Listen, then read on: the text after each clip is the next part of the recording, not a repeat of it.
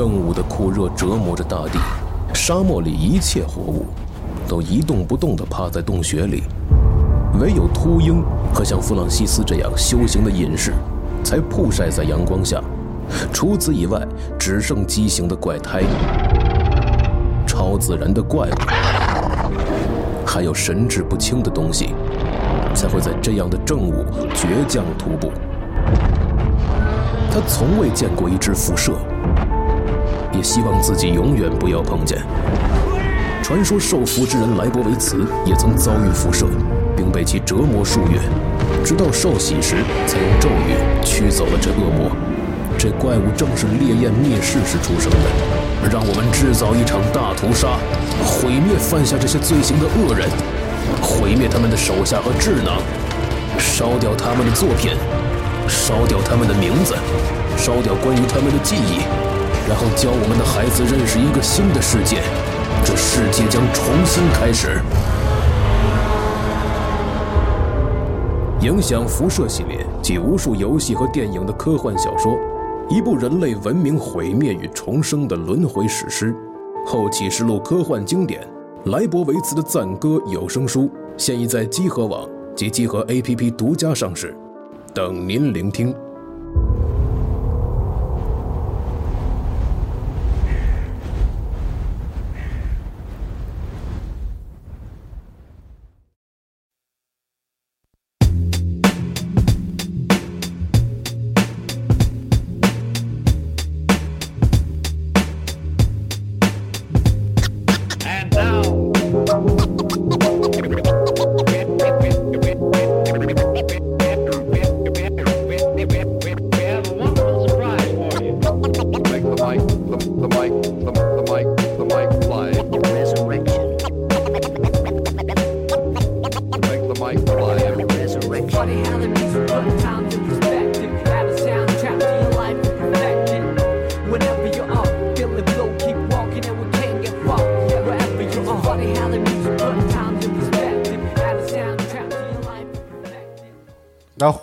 迎收听最新一期《加六 news》新闻节目，行。大家好，我是龙马。大家好，我是系统部，我是四十二。欢迎系统部回归新闻节目。对对，哎，复工了，特别高兴。对，复工了，特别高兴。我们终于在五一之后正式的迎来了复工。复工。对，大家现在听到这首歌来自 New Jack Beats 的《Love Part Three》啊。哎，英英语特别标准。每天我就在雨中啊，听着这首曲子，安抚我这个这一周复杂的心情。可以可以，平静一下自己。哎，现在是就是。就录节目的时候，尽可能的给大家介绍一下第一首音乐是什么。Nadia 一直都是跟他 Nadia 学的。我今天坐在 C 位上，主要也是学一下 Nadia。那句广告词怎么说来着？说点我们想说的，听点你们想听。对，说点我们想说的，听点你们想听的。好，有时候也不一定爱听。对，这周我们录制的时间是二零二零年的五月八号啊，上午十一点五十。哎，嗯，哎，对我们这个还是先说一说。这个礼拜的最大重头戏的新闻嘛，对我们有一期两千评论节目是最大的新闻。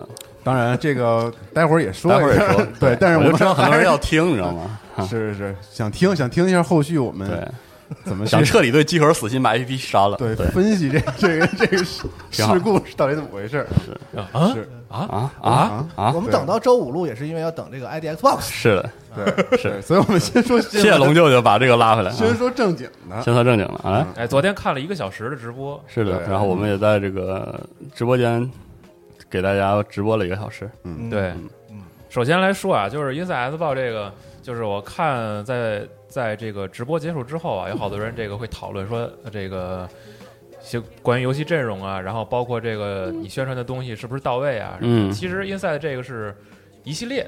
嗯，微软之前也说过会持续每个月都有一次嘛，是的，而且从这个宣发的这个时间线上来说，拉的很长，一直到游戏主机发售，一直到主机发售都会有，还有六个月的时间。我觉得这特别有的可说，因为它体现了一个就是现在呃玩家对于这些线上公布内容的期待，期待和现在厂商选择的宣发。非常时期下其实是被动的，对对对，转为了全线上之后所采取的行动的一些不匹配，对，就是。大家的他做的事情其实是。没没什么问题，对。但玩家默有很多复杂的原因，他默认为这是个意导致他期待成那样。我觉得这个有很多原因。我觉得我们可以先说一下这个。好，我们先说一下具体说啥内容，然后我们可以稍微展开聊一下这个发布会这个话题。哎，这个因今晚的银赛呃不是今晚，昨晚的银赛来 boss，今早也可以。对，基本上是一半儿劈开，就是它是前一半连续播片儿，后一半这个呃片片中的这个工作室的一些一些对谈，感觉啊，对对对谈，对，啊对，差不多是六四啊六嗯。六四分这样，差不多。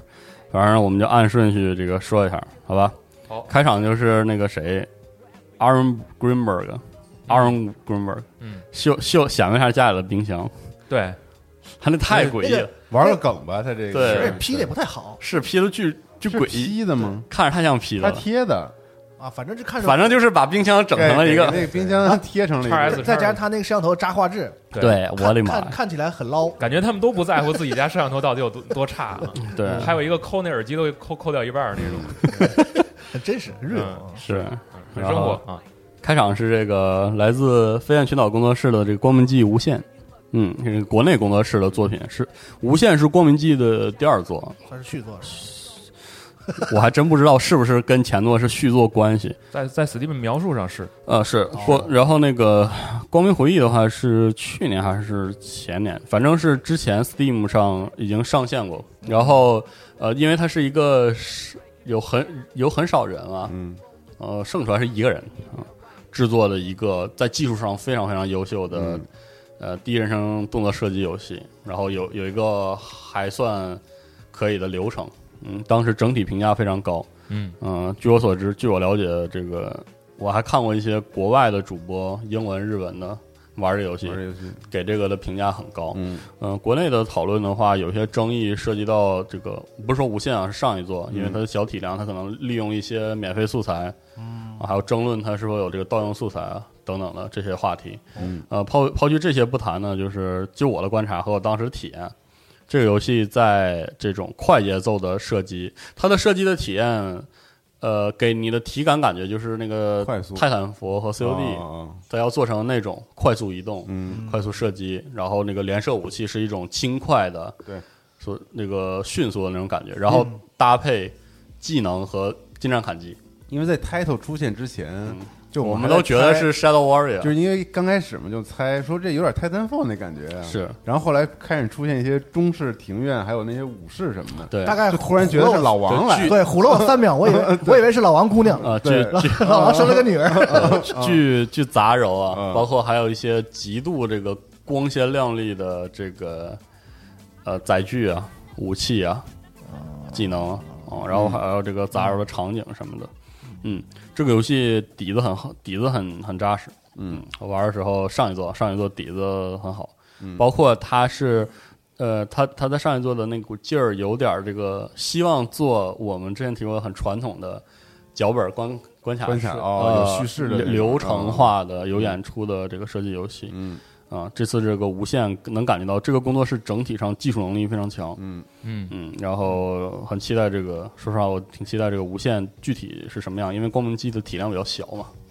这次无限也不知道什么样，而且之前这次作为第一个开场，对，这是开场，还是挺重头的，挺有排面嗯的，而且之前没有关注这游戏，然后我在 Steam 上看了一下，嗯，呃，光明记忆本体现在 Steam 上卖三十九，然后买的话是直接到时候会送你一个无限，哦，对。哦，所以其实从感觉有点像是大资料片似的那感觉，嗯。不不不是，他只是说就是会送能够能够回馈完感谢之前前的支支持，因为之前他这个游戏体量也很小，算是一个也没有媒体，啊，不过这也行，在你这次嗯经过一次大的曝光之后，让大家回去玩一下之前那个老的作品，提高一下这个曝光的嗯对度也也不错。然后我看它在 PC 上的话，推荐配置如果想达到 4K 六十帧的话，推荐 N 卡的2070或以上。是，嗯，这个这个游戏，呃，如果要我说点儿很不中听的话呢，它的前作就是 demo 感比较重，嗯。呃，比较像那个技术演示，嗯，而且它也确实演示了这个这个组的技术的能力展表现力确实很冲击，嗯可能因为团队人少吧，嗯那把最强的一面是这个展示出来，嗯体量没法做太大。嗯。另外就是，嗯、元素不和谐，美术元素不和谐。哎不，就我看无限，其实我也有这个无限就是这样，就是说它的每一个元素设计都很用力，嗯就是每一个元素都像是放在其他游戏里都会是那个中心美术元素，嗯，然后他把这些都塞在一个场景里，混搭，对，很混搭。但是这个混搭效果好不好，就看这座出来什么样吧。嗯，嗯而且现在他宣布的可是次时代的游戏哦，是的，嗯英赛莱 BOSS 是在首次为大家公布一批第三方的次时代的嗯。游戏啊。哎，这个我问一问题啊，就这个发布会，无论他加没加那个 label，就是他不是有一个新的那个 label 嘛，就是增强在下个时代增强那个嗯。label。他这次所有演示出来的游戏视频是都是在新的主机上运行的，等于是的。嗯对他们都会登录那个。他这个在直播之前甚至预告说过，这次我们这一次公布的是次时代的我们的合作方，简单来说是第第三方的内容。但是它也不代表说这里边所有游戏都是实际从那个叉 S 叉上抓出来的画面，嗯。嗯，对，它只是说这些阵容会登录。哦。你比如说《如龙七》那种哦，它它只是放的一个成品的预告嘛。哦，，对，嗯，懂了，嗯，是。好，我们接着往下说。嗯。然后之后啊是这个 Dirt 五，哎，哎，就不是拉力这个系列，嗯。是。五这个系列。嗯。呃，从后续的谈论就是沟通来看，这个可能它不会像拉力抠那么狠，就是硬核程度抠，但是当然了，尘埃底子就是硬的是，啊、这代会有一些这个生涯模式啊什么的，然后这个有很多张地图，甚至包括中国的赛道。嗯，嗯。啊，这个但我不太懂这个拉力赛，我不知道中国赛道一般是是什么地区的赛道。今天这个 Nadia 不在啊，不在不对就不这个不对。一讨论这个话题，是是是。对。对，然后再往后是这个 Scorn，嗯，这个美术风格非常见水平的 Scorn 这个游戏我记得很早很早早。很长一段时间。发过太早了持续很久，持续很久，嗯。嗯，然后不知道今年这样再次宣发之后，能不能在很快看到确定的发售日啊？是。嗯。而且我估计，反正我看的有不少画面，就是因为它做的确实好，是，所以确实看着不太舒服了。对，我在看，我是真的很难受，对我一边看这个就是让你拦，我一边看这这个预告，我一边我媳妇就打我，关了关了关了，什么玩意儿？就是看起来确实会让人他真的生生理他没跟你说往后倒往后倒会儿，这人倒不了。一些不适感。对它这个，因为其实啊，我印象中 Scorn 之前的宣发基本都是那种引擎演示，是就是给你展示那个美术在那个地上视角这个游戏的宣发完全宣传在美术上，对嗯，而且完全是是引擎的演示的这个宣发。这次的就有点概念，有点场景啊，氛围感很重。对哇靠，真是其实他能得到这次机会也很不容易，因为实实际上，因为他的这个开发周期战线太长了，对导致可能很多人已经把这游戏给忘了。嗯，而而且这款游戏我发现是一个特别挑人的，你知道吗？就是是有一波就是粉丝群体特别追这觉得款游戏牛逼，而且真的记住了太牛逼，而且真的记住，一看就知道是对，我在 B 站还是哪儿看过，就是专门分析这个游戏里面世界观的设定的那个嗯视频，对，就是还挺有意思，你知道吗？是的，这游戏从始至终在宣发的这个发力点上，基本都是在这方面，对，因为这个太太抓眼球这了。而且也不知道怎么生理的反感，太猎。奇，就是说，呃，确实有点那个猎猎奇，精神就是精神上刺激。而且很多人说这个特别异形啊，但是其实我倒觉得，它这个不是说特别像及格的那个风格，当然他是他跟那个肯定有关啊融合了一些对但是我感觉到那个。其实波兰的那个画家叫贝克辛斯基，大家如果查一下或者嗯看一下时间轴的话，你能发现，我觉得 Storm 这个游戏的视觉风格，包括它整个的气氛，哦其实更像是他那种。贝克辛斯基的那种特别让你抑郁和恐惧的哦，那种氛围的感觉，而且包括人体器官的那种特别异嗯。异样的这种搭配什么的。很多人会把这个游戏跟 Agony 混混淆。那 Agony 那个其实就是那个更更明确的血腥、血丝呼啦的那个。这个不是血这个不是，这个是更哎呀，就是异常感，是。麻的慌啊。视觉上的不适，是的。嗯，然后之后啊，是这个 Deep Silver 这个，我操，这咋念咋念？Ch- Chowers 念字母，C H O R V S，对，这是一个纳利亚类比，是这个我没记，希望别记岔啊，是这个地狱之刃和那个 Everspace 合一块儿的，啊哦对对给他给笑的，昨天。对。有点那意思啊。女主角有点像《地狱之刃》就是它里面有一些这个女主角的这个精神异常或者是幻觉的表现，嗯。同时它里面有那么一些战斗画面是这个 Everspace Everspace 那感觉。是，的，呃，快节奏空战，嗯，嗯，它还不是那个，它还真没给你表现那个自由枪骑兵似的慢悠悠的在星海中翱翔的遨游没有，对。它是那种蹭蹭的，有点街机飞行射击的，那嗯。那个所以就有点 Aerospace 对，其实跟嘛 Aerospace 但那飞船停那个场景莫名的我看像 Control，到底是为什么？对。光影，红色。是我的毛病。他他不是不是他肯定要主打这个，就是是虽然它是一个科幻幻，对。可能还有第三类接触那种，就是异异形文明，就是你看黑不呲咧的，但他要主打那个可能要主打那个心理嗯。心理那个狂乱，那个红色的光晕，再加上那种高级灰质的灰和黑，灰黑的那种金属和这种粗糙是的是的。面的质感，我跟你说啊，Control 这游戏必定会影响从今往后一类的非常多美术。游戏的美术风格。是的。对，然后之后是麦登二幺，然后请了这个球星，但是这个说实话，我虽然看橄榄球，但我不认识球星，嗯。所以就就带一句吧，反正就是说有麦登二一了。嗯，然后之后是这个 Paradox 的这个吸血鬼避世血族二，哎，呃，这个稍微介介绍一下啊，上上次那个避世血族有有一次没提，还被人说了，很奇怪，就是是这样的，这个游戏是是是 World of Darkness 黑暗世界这个很经典的跑团规则的改编作品。哦，呃，这个 World of Darkness 会简单，我班门弄斧一下，说的可能不算特别准确，但是我个人感觉就是，如果你系统的开始接触接触跑团，当我们聊这个经典规则的时候，一般有仨是绕不开的，嗯，分别是《龙与地下城》、《克苏鲁的召唤》，另外一个还有就是这个黑暗世界》。哦，这个黑暗世界主打这个狼与吸血鬼，狼与吸血鬼的都市传说，哦。还有这个，其实是这样的，因为我们国内的跑团就是接触跑团的人，规模比较大的是 D N D 和 C O C 嘛，是。呃，其实这个黑这个黑暗世界它自带了一点这个 B 级片儿特色，实际上影响了千禧年之后的十年，差不多是那个时候吧，就是一些影视创作跟黑暗世界都在文化上有千丝万缕的关系，比如说这个。黑夜传说嗯，啊，比如说这个暮光之城暮光之城，比如说这个，啊这都有关系吗？其实暮光暮光之城的，就是暮光之城可能是再往后了，就是嗯它带起来那波什么吸血鬼日记什么的，就已经逐渐发化成这个青少年爱好。哦啊暮光 teenager 的那种对对对，这个暮光之城直接直接它本身是一个同人作品嘛，是但是它这套就是那套吸血鬼和狼人的对立，吸血鬼和狼人，包括嗯。异能、就是异常能量在城市都都市背景潜伏着的对抗，哦，这个格局是黑暗世界非常主打的啊，一个模式。是他们是一个很鼻祖的哎，对，套实际上是一类，设定是吧？实际上是一类设定，哦，就这是这样的，是这样的。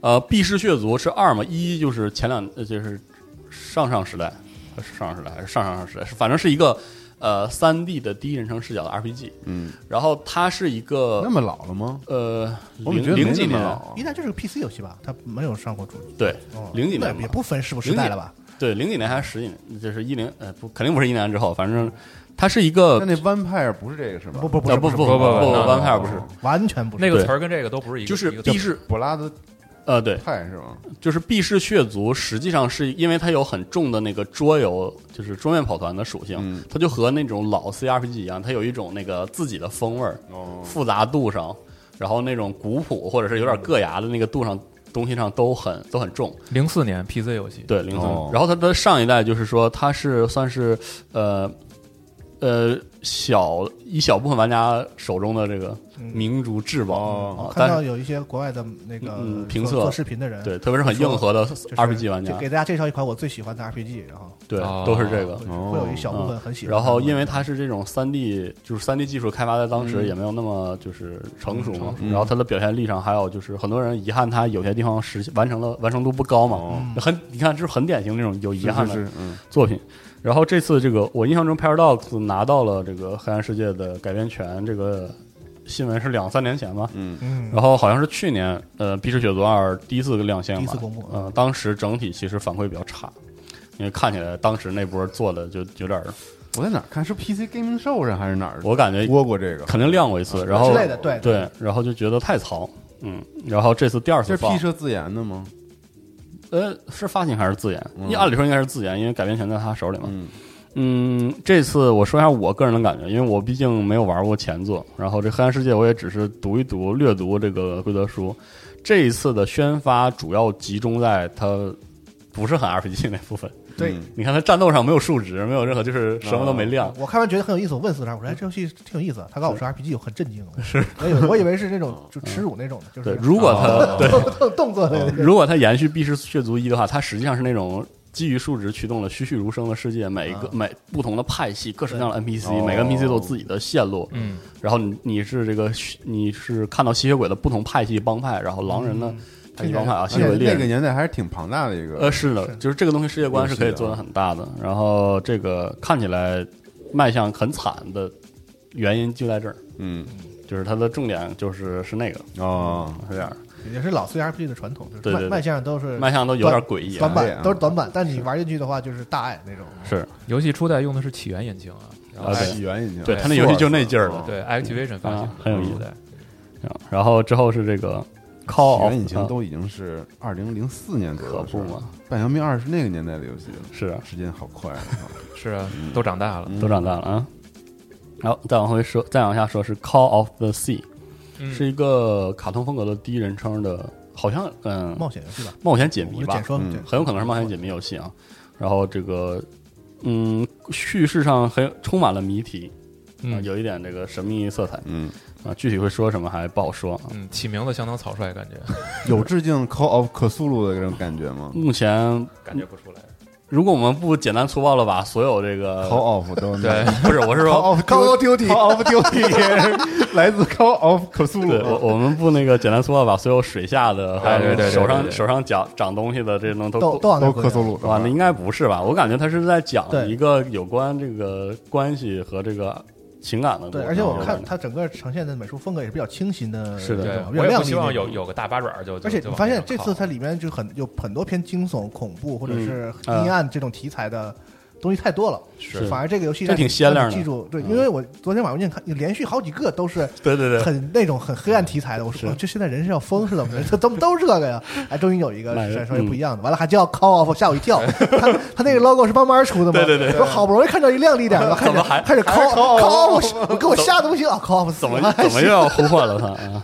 是。而这游戏是直接进 XGP 的，是的，嗯，对，然后这个之后啊，是一个俯视视角射击游戏，叫 The Ascent 吧 Asian 的吧？，Ascent。好，请略过它。嗯，看着来气，什么玩意儿？嗯，这游戏有点有点有点素，不是有点素太狠了，不是呃，有点像那个玩法有点素 Demo Machina 不是，就第它是它特别像 Runner Runner Runner 赛博朋克，哦那个一毛一样对不起，我说成那个二次元，有点二次元感觉。不是那个，是那个，那是后面那个说的啊，一会儿再说。又二次元。啊，这个发音还错了，Machina 啊 Machina Machina 啊，就是呃，这个游戏我我是觉得它是呃，首先它玩法上目前没有看到亮点啊，就是那种快节奏的，然后画面很炫的俯视视角的射击游戏，是双双摇双摇杆射双摇杆射击，叮咣了，是对叮光我 ARPG 嘛，呃，都它它有没有没 RPG 感觉两说啊，现在都不知道它是不是是你对暗黑那种刷呀，还是很可能就是血腥大陆但我感觉它规模还可以，是没少花钱做叙事和演出。然后对它的美术是那种就是那种赛博朋克，你知道吗？就是霓虹为主的，嗯，呃，但说实话，如果鲜亮为主的。对，如果就是一个挺爽的游戏，我觉得还也可以。嗯、是，但是我是刚出来，我一度以为可能是不是超越善恶哦新的片子，它是一个什么小行星上的这个企业崩溃之后的这个工人运动这样一个背景，嗯。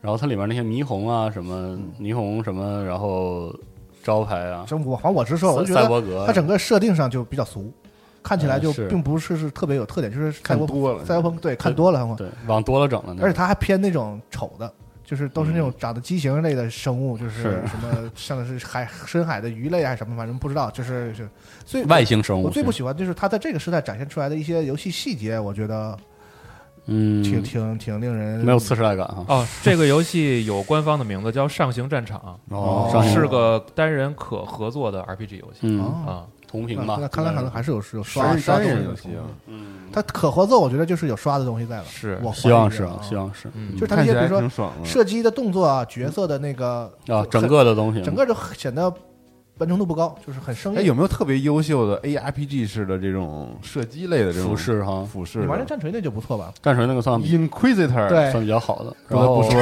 非常之 啥发音？不是特别好玩儿对你，对你，你把那个机械神教那个 DLC 都算上还行，嗯哦，出了一届对，后面嗯嗯后面的内容还可以，那就别的话就是范海辛那种，火炬之光是好的吧它的制作火炬的之光是好，制作的那个感觉质量吧，嗯，就是稍微一般。我跟你说这个毕竟是个射击游戏，但它做的跟你说啊嗯这个类型你就甭指望那种投入，嗯，知道吧？就这类型就是那种，也是。只有暗黑了是吧？就是嗯，但能不能不是不是，这不一类型啊，把战术小队再改一个这种游戏？啊，那什么呢？我迪迪老司机算好的吧？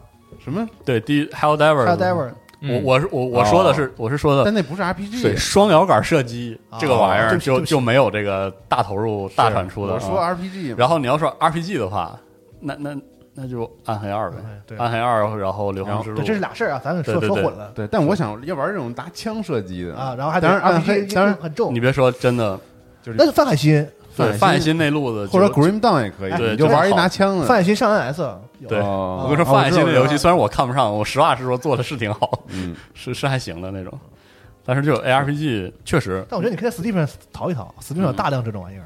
嗯，，ARPG 是 嗯，因为你毕竟你知道吧，枪这个东西底子强度就挺高的，对你怎么让它承载 RPG 的成长是个事儿你是不是又。不太喜欢那种过于卡通风格的那些东西？不行，所以火之钟我完全其实玩不下去。我我可以推荐你一个叫这个，就是至日系列，红之日这个系列，嗯红之日这个系列的第一座是这个魔兽三 RPG 地图王者之夜哟，的那个也，哦。所以它的第一个、第一座是那个，它第一座完全是魔兽三的手感，哦，是是 RTS，嗯。然后它有个二，这个二和三之间有一个叫至日编年史的，嗯。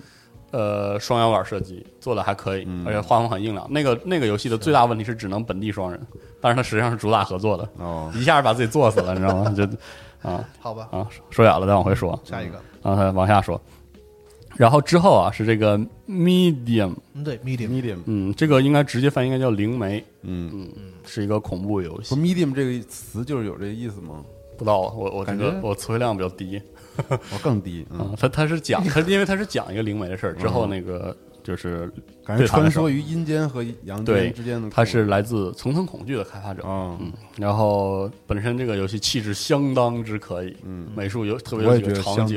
哇可以，这游戏，嗯啊，然后他不敢玩对他带来了一个惊喜是这个来自这个山冈晃啊，对，跟山冈音乐是合作，嗯太山冈晃了。嗯是啊就这个音乐一出来，我说我说啥意思啊？啥意思？来了来了克纳米真把这个 卖了精灵卖出去了是吧？啊，真的，哦，你以为寂静岭啊那？音乐一听就山冈晃，是哦而且那个从后来的对谈来看，这个这一代的结构都特别《寂静岭二》，嗯，主打那个里表里世界，因为他上来一看你就知道这是一个这恐怖游戏走走那种惊那种味儿的悚类的惊悚游戏，然后山冈晃的音乐一起来，我说完了，科纳米是真卖了，然后 是。然后就后来发现啊，还不是是个原创游戏。嗯，，很有可能是这个层层层恐惧的开发团队本身肯定是吧，很喜欢是是是寂静岭了。，哎，他这代的这个表里世界的切换，很有可能想做一个自己的，但我觉得很酷，这表哦真里世界的真的太酷了。就是两两这个美术风格它那个又融合吧，又完全对对立的一种，它那个异常世界那个那个黄黄色焦土黄色太嗯牛逼了，那个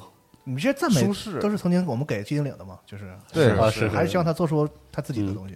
嗯然后再加上那个层层恐惧的那个走路模拟的那个，就是进入场景那种有点细腻的嗯啊，包括层层恐惧本身那个主打画嘛，嗯。它本身那种特别细腻的美术那种心理恐怖，嗯，你能从那个片子里也能感受到他还没没没玩过这款作品，就是主要不敢玩是是挺我知道是好作好好好游戏，嗯。是挺恐怖的而啊，且是现就现在，我觉得其实我也没正正经玩过，但嗯我大概知道是个什么游戏，嗯。就是还算是比较靠谱的做惊悚游戏的的组了。嗯。啊很细腻，就是层层恐惧里的手法和故事都很细腻，很不错。这个这个超期待，嗯，甚至想玩一下啊。层层恐惧应该是我玩，甚至想玩一下我层层恐惧是我玩的最后一个恐怖游戏咱，可以直播一下，我可以看看。嗯，太可怕了。嗯，行。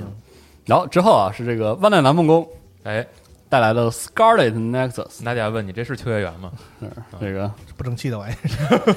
是这个啊果然是啊，绯红叫什么绯红中说，嗯，哎，不知道官方中文译名是啥，是一个是一个 呃各呃方面似曾相识卡卡通风格的 ARPG，是一个幻灯片儿，似乎有宫斗要素啊，明显是有这个 BOSS 战这个对抗大型 BOSS 战的要素啊、嗯啊！一鉴于它是万代南梦宫的，大家一瞬间就会想起若干个游戏，嗯，就是那样这样的样子。这个播片儿有两大槽点，对，第一是英文的，嗯，我的妈，我的妈，很出戏，很出戏啊嗯。第二是它帧数有点低，嗯，就是它有 gameplay 内容，但是帧数有点低。我要提醒万代南梦宫注意，这是一一个这个关于次时代游戏的发发布活动。我说，哪怕你做点弊，你说我游戏现在跑不了多好，整个片子你是不是就是你把它弄流畅了啊，对不对？你看我们中国做的那个第一个上的游戏，咱先别说它什么机器能跑得了是吧？比如二零零的，我们这次时代发布，次时代宣发好吗？最起码你看着让大家觉得有点次时代的劲儿啊。这游戏就你那个那个二二 D 画，就你那个就是二 D 贴图那个画面，我觉得现在机器跑也是倍儿夫的吧？你怎么还弄弄弄的十几帧啊？倍儿夫的是啥意思？这又是啥东北话？这没听过没有。气死我了，都都说家乡话了。这个这个这个游戏是迈向整体上，嗯，只能等等它有更多 gameplay 的要素了。它目前我不是说看了一点画面就批评人游戏不好，也许游戏很好玩，这个其实是是我只是说你这个宣发有点不严肃，是，哎，对，从这个角度来说是这不糊弄事儿吗？真是是有点儿。那我觉得很多人都期待这次发布会能有那种惊爆哎，的这个事儿一会儿我要我要单独说光。追呀这那的是，结果真没有但是真没有，所以我觉得出现这种的情况也是不足为奇，因为宣传点我觉得甚至都不在这儿就。很是泄气。对，我就想说这嗯对这个，嗯我们全说完啊。嗯，最后是这个还不是压最后，还不是对最后啊。雅库扎 Like a Dragon Like a Like a Dragon，对哇像是人龙一样，人中之龙七嗯，登陆 Xbox，它这样呃面向欧美地区，它这个应该就是类似国际版的名字是是吧？嗯。它之没有编号，前其实就是这样的，因为因为那个早先的欧美欧美地区的名字叫就定了。雅雅库扎，叫雅库扎对。Like Dragon，啊嗯，然后有 Like Dragon 吗？没有 Like Dragon？之前有，之前是吗有吗？我之前看过照片，我印象中什么都是雅库扎零，对最近那些重雅库扎置才提拉米什么的，对。这是七啊用的，啊对。啊嗯，对，以前就叫雅库扎对，对，啊，七变 Like Dragon。呃，挺好的，挺好的，这个但我确实觉得像“人中龙凤”这个词儿，你怎么翻译成英文？对啊，但是 Like Dragon 确实有点那种强行翻译。难道不应该说 as a dragon 是吧？不好说啊，这这是挺难的，这这是挺难。B Dragon，反正这个还专门给大哥安排了一个给足了面子。呃嗯。现这个面对面的一段明月人阳说了两句，说两句，嗯，然后这个这个正好说一下，他提了支持智能分发系统，实际上智能分发系统这个概念是这次发布会的重点。重点。嗯。是就是智能分发系统就是对对对对，如果你买了 Xbox One 版本，嗯，那么在 Xbox One S、Xbox One X 和 Xbox Series X 上，好舌头，好吗？都可以玩。对，实际上，这一次发布会的几乎所有游戏，有些不是啊啊，都支持这个。是的，也就是说，实际上很有可能很多游戏要早于新主机的发售，是的，它要先上 Xbox 但 One。其实同时，其实是个现时代游戏，对。只不过它有一个嗯次时代的版本，对。就是你叉了 JP，你到哪儿都可以玩，到哪儿都可以玩。对，是的啊，是这样。不。这和叉 GP 没关系，对。就是我是那意思啊，就是你是如果你买了买的话 XGP，啊，客观上这些游戏我们都对，告诉你这些游戏你啥主机都能玩，谁会花钱？我们都都是叉 GP 嘛，对吧？咱们就实事求是的说，是吧？啊当然，大家可以挑一下。目前这里有一部分有有一定比例游戏在播放的时候没有 XGP 没有的标的标然后有那么一两，印象中一两个游戏在播放的时候左下角没有智能分发的标。对对哦、哦，还没有确定，有些是没有确定的。但是这这一次的主要的第三方基本上表明了个态度，就尽可能的要支持。支持。嗯然后最后的一个播片儿是这个《刺客信条：英灵殿》，我觉得这个可能也是很多玩家看完之后有点失望的地方。对，就是呃没有特别多的新镜头，Gameplay trailer 你得有唯对唯今一天口大库那个文章太吐槽吐太逗了，不是口呃 GameSpot 还是口口啊塔，GameSpot 还是口塔哎，口大库，口大库口大库嗯。啊这种标题的文章一般都是口大库是。写的，对就说，Gameplay trailer 多了三秒两到三秒的 gameplay 内容。嗯，应该有，应该包含 game gameplay 的内容，呃，实际上就是这个片儿播完之后，就进入到了对谈环节嘛。对，呃，马上的对谈环节就是这个英灵殿开发组的负责人的对谈，他提到了说里面的内容都是游戏内引擎跑的。嗯，就过场动画之类的。从这个角度来说，那是非常惊艳。但只有是 in game，对，但是 in game 里也不是 gameplay，是我们我们当时的猜测，不是说认为这次咱就来一个大开大合玩一个带着 UI 和菜单啊是吧？给我们瞅一瞅，是嗯因为他这次多的画面应该是有那个渡鸦嘛，嗯，是是，我就说，哎呦，马上就要演示，你看着吗？又是那个鹰看了，然后直接直接切切到游戏切到人，啊。然后我们哇，太帅了。无，缝接入。对，没有，结果没有。嗯，看来看来这个起源的演出不会整第二遍他。这次是个渡鸦是吗？哎，你看哦奥丁的使者，还真是是吧？哎，术后那人也不知道是谁。哎对，有一个很奥神神丁神秘的，对，是吧渡鸦怎么叫啊？不知道，不知道啊，反正 挺好，新闻节目这么录挺好啊。对啊对。然后呃，这次的新新的场景我要专门提一下，它里面那个巨石阵什么的太漂亮了，好看吧我？非常期待这一座的发现之旅，嗯，可能会非常棒但巨人特别小，我去过，啊？是吗？比想象中小太多。我以为这是巨大的一片。对啊，你这拍的过去之后，哇，比我高一点儿 啊这样 啊！对，啊，对跟公共厕所差不多的那个规模，哎，别干嘛？然后然后就很小。我去天我去天坛也这感觉。这是巨石阵，大哥？小小时候在那个 书上书上看，我觉得天坛巨大，你知道吗？啊，那是因为你长高了然后。零几年的时候，我第一次来北京，我说我这到了，这天坛 逗我呢，什么呀这是？呃，反正呃，这次这次暴露了一个问题，这是上期龙马说的这个名不虚传，嗯，啥？就是他说这个态度，啊，把这个维京人说这个啊对抗这个什么，英国他用怎么说的？什么什么是用残暴了吗？还是什么就？我担心有些不英国统。治统治者，嗯上次！上期节目你们说的基本上都对了哈。我说我靠，这可是阿尔弗雷德呀，嗯这是大帝啊，英国的大帝好吗？这是是吧？一统英格兰地区的英国人的英雄嗯，可不吗？你以为你你你是且，你知道你是客，嗯你还是你是且，你还是那种不太对付的人呢，是。你知道吗？而且说到底，你在你你说一千道一万，北欧人那是那也怎么也也他就是侵略过来的，是吗？嗯，从性质上来讲，所以这个确实我觉得有一些这个不不高兴的反应，我觉得是可以接受，是可以理解啊。理解的。嗯，他最后毕竟是法国公司，他最后真的可能会要落到这个约克这片地儿嘛，嗯。很有可能，嗯。因为因为约克这个故事有一个那个有一个很有意思的民间故事嘛，说是我只能给你一一张牛皮的底，然后他把那个牛皮裁成条了嘛，围了一块大的。啊，哦，这是维京人落户英约克镇落户不列颠的一个一段故事，传说啊，一个不是镇啊，英国对对，嗯。所以我估计这这段这这段这个不管时间对不对得上，他都要整一下这个，而且开玩笑归开玩笑，我觉得育碧现在也是一个就世界级的这样的这个嗯规模的，它肯定其实你最后游戏出来，你会发现它的剧情肯定不会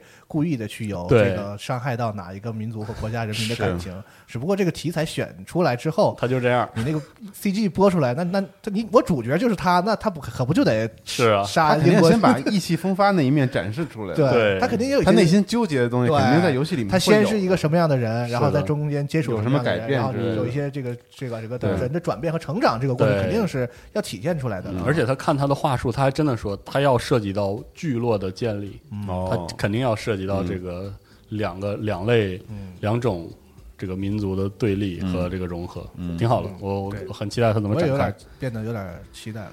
是的，制作人就是起源之前那个组的这个对应该蒙特利尔嘛。蒙特利尔的嗯。对。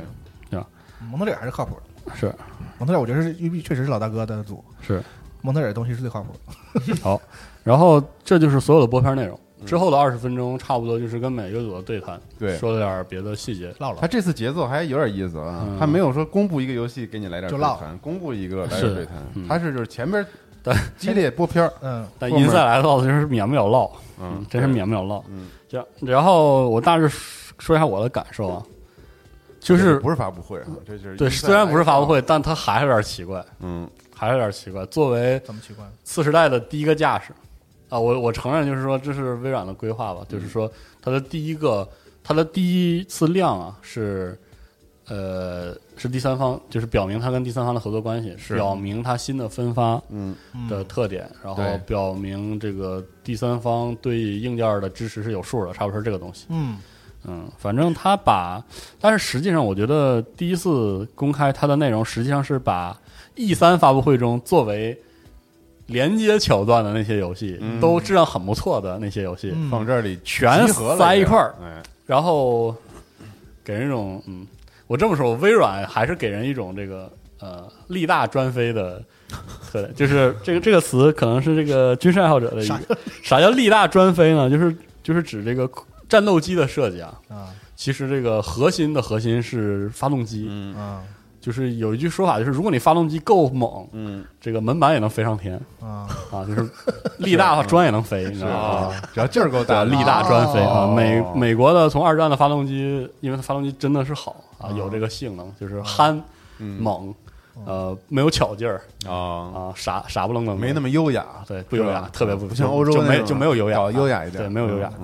嗯呃，这这次的宣发就给人有这种感觉，其实就是我认为他的第一次发布会，他说的更明白一点，或者他更巧一点，或者说他他在结尾 one more thing 一下，起码的带一点第一方。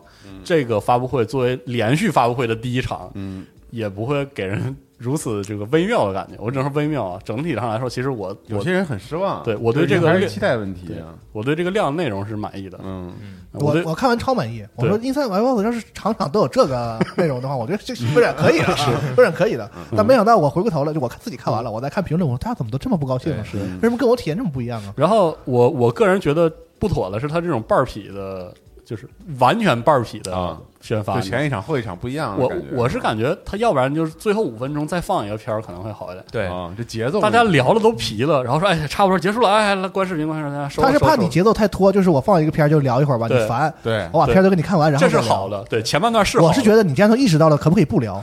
就是 到底那个是给谁看的？我觉得很奇怪。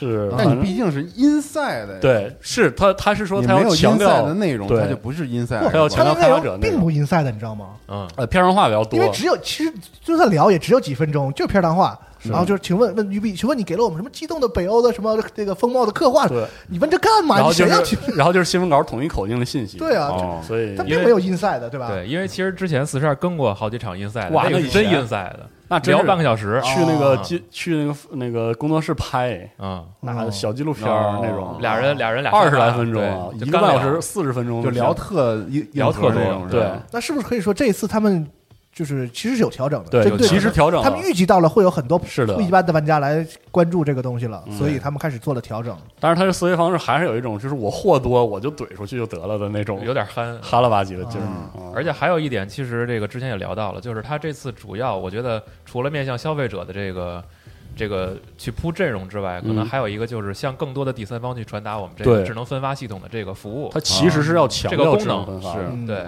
而且如果这么来看的话，你就能理解他的思路。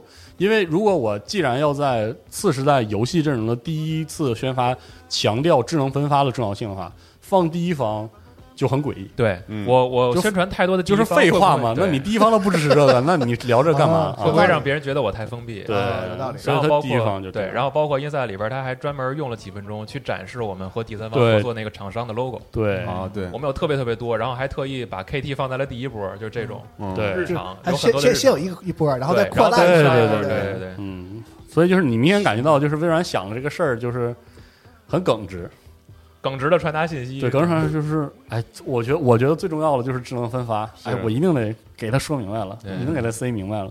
其实玩家从玩从玩家的角度很自私的说啊，就是就是你的第一发第一炮，你的第一拳，你的第一个架势，我真想看那。我们想看的是你你至少亮一个第一方，黑楼啥的，或者或者我认为就是如果你就是卖小聪明，或者你想聪明一点，你，你的第一次结尾来一个。特别明确的，至少有个结尾勾一下说下一次是吧？下一次再见，有个嗯比如说士官长出来说 See you next month，嗯我觉得你们都太哎，太强行，我们就想要一点刺激，你知道吗？因为这次的刺激，或者说，你比如说现在你你那你期待的具体的，你能你觉得出来谁出来一下比较好？就就这这就只有只有士官长了。是 Forza 嗯，事实上，我想说的是，我我我感受到了，好像似乎在下个时代，这个大家除了这个对于平台的这个和认知和索尼有些平就是这个发展策略有些不一样以外，我觉得他们对于这个游戏阵容，我觉得微软也有自己的考虑。是啊昨天晚上我跟四叉也聊了一下，就是相对于索尼，现在就是努大招，嗯嗯。索尼就是把四旗下所有的这个堆呀，真往上顶啊！我给你资源，你要啥我给你啥，你就给我努，能做不能做你都给我努啊！对，像今年那个前几天放假，我买了 Days Gone，嗯，啊。这，游戏其实哎，快快快快评论一下，我操，好想听啊这个，它，我觉得他其实没有什么大错，哎呀，是没有啊，大错。好游戏，咱也没说他的问题就完全出现在哪儿呢？那个组确实能力不到那儿，嗯，就是哪能力不到？啊？就是他所有他所有东西都都做了，嗯，打是枪啊内容倍儿充实，然后枪甚至还有还是。弄了的品质分分颜色，我我一度以为有 RPG 元素，就是他有生存，他能想到，他能学习到，的，有他都做了脚本演出，什么都有。他就是能力在那儿的。他不是顽皮狗，他也不是是。育碧什么的，就是他做的东西吧，就哪儿哪儿都差一点儿。嗯。你也不忍心说你这你也很烂，他哪儿都不烂，就是这游戏的任何地方都是刚好及格，然后东西又很多，也能玩儿。就是你这个评价我很认可，然后东西都很多。说吧，说白了，其实玩起来也没有那么就腻歪，是就是它能让你玩。其实我觉得这个组，如果你把这个规模降小一点，让他集中精力去做一个他想要或者他擅长的一个东西的话，我觉得反而是可能是一个小但是更精致的东西。嗯，但是索尼的策略就是我手下的组，每一个地方都要重拳，对我尽量给你大的大的资源，你都给我努，对吧？嗯，蜘蛛侠，给钱，对，嗯你想 Days Gone 这个组之前他做过啥？他上一个作品就是掌机的神海，他就是做这个的。你强行给他大资源的时候，你给我上上三 A，就是这样。但我觉得微软他现在一下子收了十几个工作室，嗯，大家就敞开了爱。我是觉得微软的策略就是我不努大做，嗯，大家就是这些工作室每个人就做你们想做的，做你们保证你们能控制的规模，是是吧？然后我就是一片中不溜儿，对，茫茫中不溜，因为叉 GP 嗷一下，对，对，配合我的叉 GP，就是汪洋大海，而且这里面很容易出精品，就是大家放开了自己的创作，比如说像黑曜石，嗯，对，你特别讨厌他做的那个《拉拉大王奇遇记》，对吧？那那是黑曜石啊，你就觉得说，哎呀，黑曜石，咱们假设啊，就是我不负责任说，如果索尼收了黑曜石，嗯。奴，是你要给我做史诗级 RPG，你不黑曜石吗？你怎么可能对吧？但是微软就是说我放开了，如果你想做这种中小规模你可以做，对吧？嗯？我是觉得这个能看出两家的这个策略其实都不一样是。我们可能在下一时代会看到微软放开了给他的手下的这个十几个中型的工中小型工作室，是。包括他的第这个他笼络的这些第三方，就是大家做这种嗯，不是那种每个都要拯救世界、极致推到顶那种三 A。所以那天玩战术小队，我就说，我说这要是居然还对还能有钱绝对不可能让第一方去做这样的 是。这个 IP 去做这样的游戏，我我我说一个就是我说一个不恰当的比喻啊，就是就是就好像这个斑马扎看俩人打架一样，你知道？就是索尼是那种，就是他是一记寸拳，蓄？力型选手一记寸蓄力啊就是非常这个劲儿都非常嗯集中了一拳，打上掉你半管是吧？对。然后我们本来以为微软开场，微软微软开场也是要摆一个架势打，嗯但是但是微软开场就在那打王八拳，你知道吗？然后反而就是搞得就是可能索尼是有对策的，嗯但是对于看客来说就觉得很奇怪，这啥呀？说这怎么打？俩人不一套路。你你本来想说一句索师傅切了中路，但突然发现就是这好像不像在打架，你知道吗？人家没有没有什么套路，对对对很奇。怪。哎，我说哎，这这也新鲜了，就觉得有点新鲜。而且客观的，就我个人觉得，从这个开发创作的这个规律的角度来讲，我觉得微软这个反而是相对更持续、更持久的。如果对吧，嗯保证一定的规模，然后这些游戏分别有嗯他垂直喜欢的受众，然后我的阵容就是你什么样的玩家都能找到自己最喜欢那个游戏嗯啊，我觉得这个挺好的。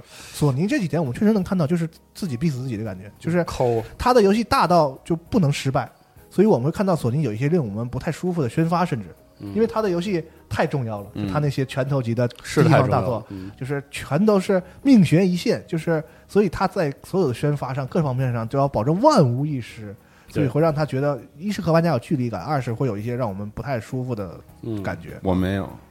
就像我们录《死亡搁浅》之后，我们嗯抒发过，啊我们还是很是感谢爽是吧索尼嗯去支持这样的项目，并且把它啊，对这个我们劈开劈劈开说嘛我是说这个东西对他把他们自己逼的也很也很也很疲倦，很也很疲惫，是是的，绷得太那什么了，对。嗯，我是感觉这次的可能随着六月份之后越来越多的发布，嗯。这两家可能会走向完全两个特别是的，之前时代完全不同的不过不过罗马那个观点两条路的对宣发策略。我有个我还有个想法是，索尼能逼自己，是因为他有条件逼自己，你知道吧？嗯因为其实 Xbox One 的开场就是你记得前两波那四个微软上那个都都都那啥了吗？嗯，其实你会发现，微软逼自己的时候，就真真把人逼得不成，是他也没逼好。对，逼不出嗯逼不出样来。龙鳞化身，你想想，对，客观的上说，Xbox 他们也尝试过，对前两啊前两轮不是就很努吗？啊对不对？当年微软 Xbox One 的前两波不也努的要死吗？对，对，你都你都把势头努死了，嗯，而且是解。决问题吗？不解决问题。对，而且我刚才特意查了一下，XGP 这个服务已经快三年了。嗯对啊，对，现在玩家的这个消费习惯，就是我们可以看到，尤其是订阅这个事儿越来越多，对，从影视到游戏，就然后不同的平台也都在做。实话实说，我就好久没有真正买过一款叉 Y 平台游戏了，对真的就是叉就玩叉 G 别买游戏，对我对我我是觉得现在这个情况，那就是各用所长，对啊，各有所长，你知道吗？微软喜欢玩着横的是吧？嗯，喜欢这甩 甩钱这条横的，它其实做的也非常好。你让别家这么撒钱，也不一定能撒出这个效果，对吧？其实都没少撒钱，我觉对然后打对对打的地方，不一样我的意思是，索尼呢，那索尼把钱全部用在自己的这种极具穿透力的地方，打几个刀那刃那是他能做到的，嗯，也可以这。是很好的。嗯所以这个你有倚天剑，我有屠龙刀嘛，无对谓。是啊，其实大家也喜欢精准打击，也喜欢这种特别重的拳头，是只不过有的时候可能在嗯，呃，我觉得就是不同的这种消费习惯，还有这不同的品味的时候，大家会有争议。因为就是像之前那个对马岛第一次公布的时候，大家也会觉得这么奇怪，嗯。你把它放在一个这么重头的位置，嗯，然后放了一个片儿，大家会觉得有点错位感。但是现在来看，可能会稍微习惯一点。这嗯。我觉得有时候口味也得培养吧，这没办法的事儿。对，嗯，就玩家是既希望说打开游戏库全是游戏的那种充实感，也希望我能玩到一个对，也希望干到顶的游戏。那你就买机器该买都买俩不好吗？都确实是都安排这样。都安排上。对，而且就是我还我还要说，我也比较期待微软在这种就是广撒网的这种整体上砸钱的情况下，他如何看待自己的锋线产品？就比如说他如何看待 Forza 嗯和光环，嗯他如何处理次时代的战争机器，这个是后续下个月、下下个月、再下个月是。的那些 Inside Xbox 的看点。哎，关于战争机器，我想多抱怨两句啊就是这个游戏本身好，对，但是但是它的不不，战争机器。战争机器，五，就说五这个事儿，Gears 五，对，游戏本身没问题，我觉得他不应该做开放世界，我实在想吐槽这个。就是开放世界的事儿不说，就是他作为一个在在在对战的这个部分做的没有问题的游戏，它哦。它实际实际上来说，就是电竞的这事儿有点力不从心。现在、嗯我看他日常更新的那些，就是他自己官方办的电竞赛事，嗯，每一场直播完了的那个录像哎观看只有六百多。我我我是觉得你知道吗？就是 Gears 战术小队，我跟 不同的玩家群体沟通的结果，让我意识到一个事儿，嗯，就是玩过之前 Gears 这个游戏的我人，我我对我对战术小队的玩法，他鼓励你的那种策略、嗯特别敏感，特别明白，而且特别我吃。特别明白这事儿，嗯就是我我玩了两关，我就知道这个掩体系统还是那个掩体系统。对嗯，但是你知道吗？其实对于我接触到了一些只玩掩掩哎啊掩体射击的玩家来说，他卡住了。就玩掩体射击还是就比如说玩 X 不是只只玩只玩回合啊策略对。掩体射击的玩家来说，他就卡住了，嗯，他就很奇怪，因为他读不懂战争机器，对，就是我他他认哪儿他认为他的中距离的掩体射击效率低，他都打不死人，可能他们就更多的是在意就是命中率这个事儿。对。然后我就会发现，因为你知道但不，能那么玩儿。对玩到第二章，完全不能那么打。我觉得 Gears 的这个系列的问题就是，它其实有一套完全自己的那套逻对辑，但是他他自己不说他自己不说，你知道吗？他说不出来，对，他也对，他也说不出来，就是但是我觉得很自然啊，就其这个路的你玩进去很自然玩进去非常你你不玩的话，，其实有很多人拿豆豆枪打完了所有战役，嗯，然后也说不出来这个游戏到底哪里奇怪，就是觉得我不明白你说的战争机器哪里爽，因为他也从来没拿纳许碎过人，而且他也不玩对战，哦。他也从来没冲过去跟人在掩体之间就不断那拼刀，对。嗯。你知道我玩对战玩特别多的时候，就是我在玩战术小队，嗯，我知道就是我们一队四个人应该怎么打，对，就是因为我们打对战的时候就这么打。战争机器就是战术小队特别战争机器，嗯，所以当我跟那个跟那人说，你注意到没有，你手枪的中距离进中率把那个 Lancer 比 Lancer 效率还高，嗯。他很吃惊。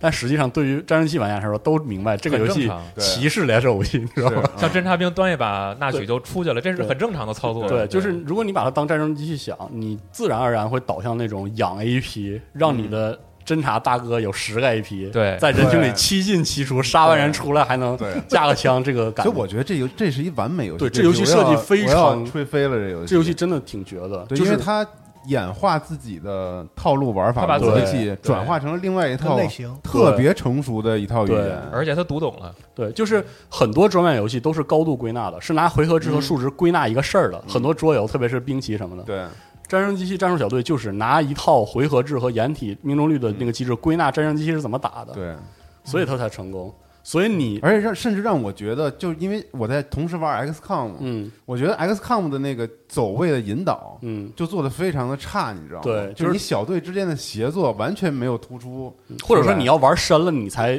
透透了，你才意识到啊，原来是这样。但你不会让一个初步开始玩这个游戏的玩家，在可能前面的一个序章就能意识到，我人员走位安排是必须要特别特别讲究互相支援之类的这种事儿。是啊反倒是宣发上这游戏用力没有那么猛。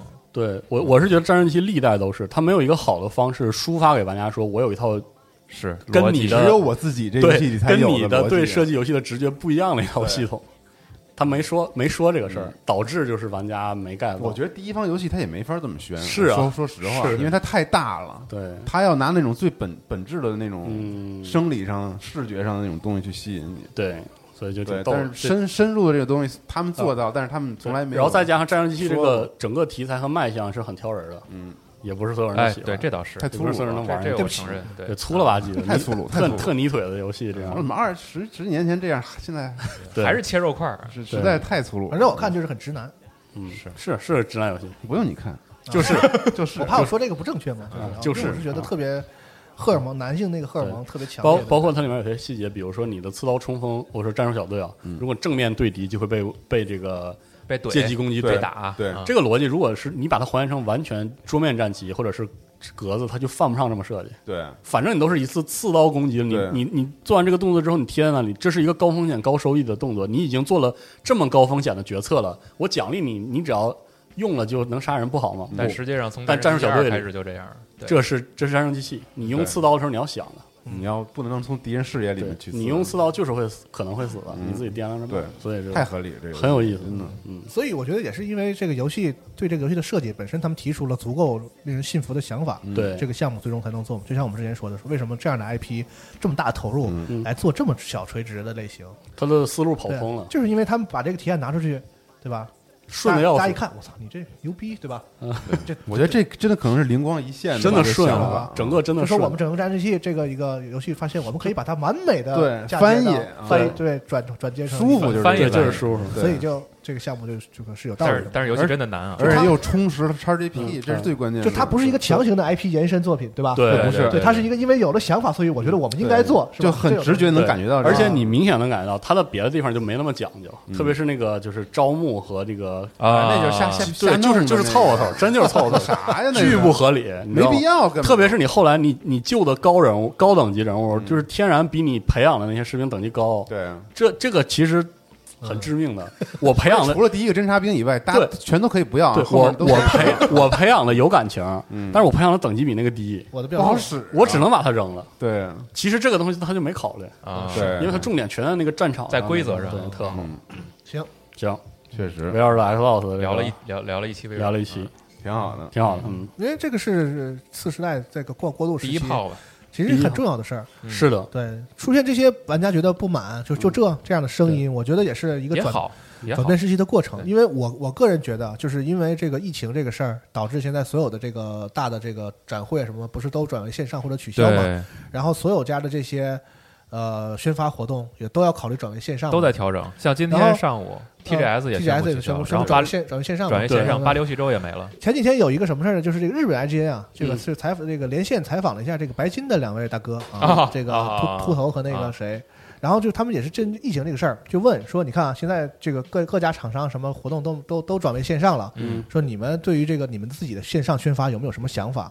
然后两个他俩就是都挠头，就是说我们也是不知道咋办。暂时还不知道怎么办。嗯对因为之前对于这样的中型的厂商来说，我们只需要把游戏做好，然后把我们放到展会里预告片儿嗯要怎么宣传，甚至很多都要交给就交给发行商就好了。是就给微软或者索尼，对在他们的发布会上，你们宣一宣就完了嘛，嗯对吧？现在呢，没有这些东西了，就是说，你看啊，那些现在是那个课题，就是只要还自己做做发行的厂商，嗯。不管你是大还是小，哦，这个课题都摆在你面前，就是现在怎么办？都要靠咋整？宣？都要靠你自己了，因为现在大家都在、哦。都在线上了，没有事儿了，对你以前那些以前的套路，就是我只要到了大展会，我把预告片给一个他三段式，对。啊，先先预告再泄露，对。然后放 他们的宣发计划都是写说 TGS 我们宣发什么，集中曝光变成碎片了。E 三宣发首部预告片是，TGS 拿出 Gameplay 啊都有一个这样的计划。每嗯年今年怎么办？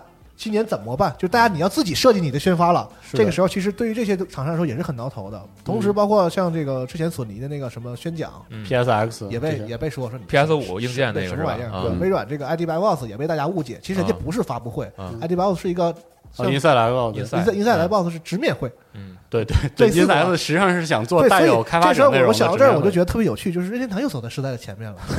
就是他这几年的那个直面会的到底是个什么东西，这个事儿已经深入人心大。家非常清楚没有人会质疑说，在 E 三上看完两家大的发布会之后，然后看你的直面会会觉得奇怪，嗯，也没有人质疑说这个他的 mini 直面会，甚至大家都已经觉得任天堂直面会已经非常有，就越来越有干货了。大家想什么时候该有直面会？mini 直面会都这么好，全都是正面声音。对，所以这个不需要这个大哥在台上讲对那些抑扬顿挫的任感觉啊。天堂这几年的耕耘，已经完全建立起了一套他自己在线上和玩家交流的宣发的这样一个、嗯一个体系。的，我多长时间放什么，怎么怎么办？呃对，包括社交网络在回应它的这个模式，对对，社交网络的产出内容也在嗯回应它的这个模式。嗯，对，所以我觉得就莫名的走在前头，而且我觉得这个疫情这个事儿过了之后，这个事情也是不可逆的。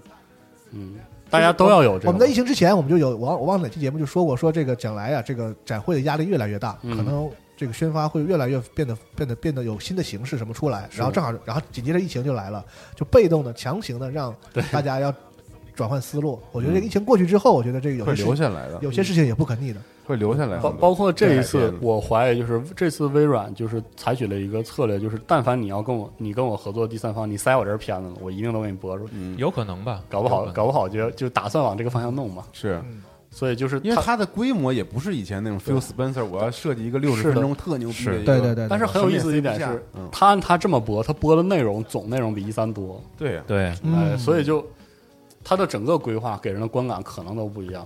对，所以以后可能疫情过去了一三活动会回来，TGS 也会回来，对，但是可能宣发这个事儿带来的改变，可能会有一些永久的影响。其实我觉得是那种对。商业的仪式感吧，变得越来越就是淡，但是又变成一种对大家都在家里头，对我来表演给你看，其实大家都会有感觉。我我这么回头一想，包括我昨晚我和娜俩直播，我们节目里开头的时候我说、说这个，我本来想说亮亮游戏阵容，这个在次时代宣发里属于这个见见血的事儿了，对，吧中之？重嘛。呃，之前可能大家都是撕吧撕吧，是吧？啊，这次这这是掏掏东西的，嗯，老那么血腥，对。但是我后来突然就龙马说完之后，我也是突然意识到，可能为什么有些观众认为说就这，是因为其我实们惯性的认为，对，对，是因为这一次次时代宣发可能还真不是这样了，没办法。是全不是这么打的，全是软刀子了，全是慢不是这慢来的。不是这么打的，或者你可以把它理解为，如果大家期待一三展前发布会，可能是想看一场特别精彩的电影。对对对，嗯，大家但是习惯了，就是连续我要两天看电影，对。是看那个以那个对。事儿，习惯了，就是怎么说，演出就是次时代的交锋是三两下，然后有人在地上躺着，有人站着。对。现在不是了，对。现在真不是就。习惯每年这两那两天里，今天是微软，明天是索尼嘛，就是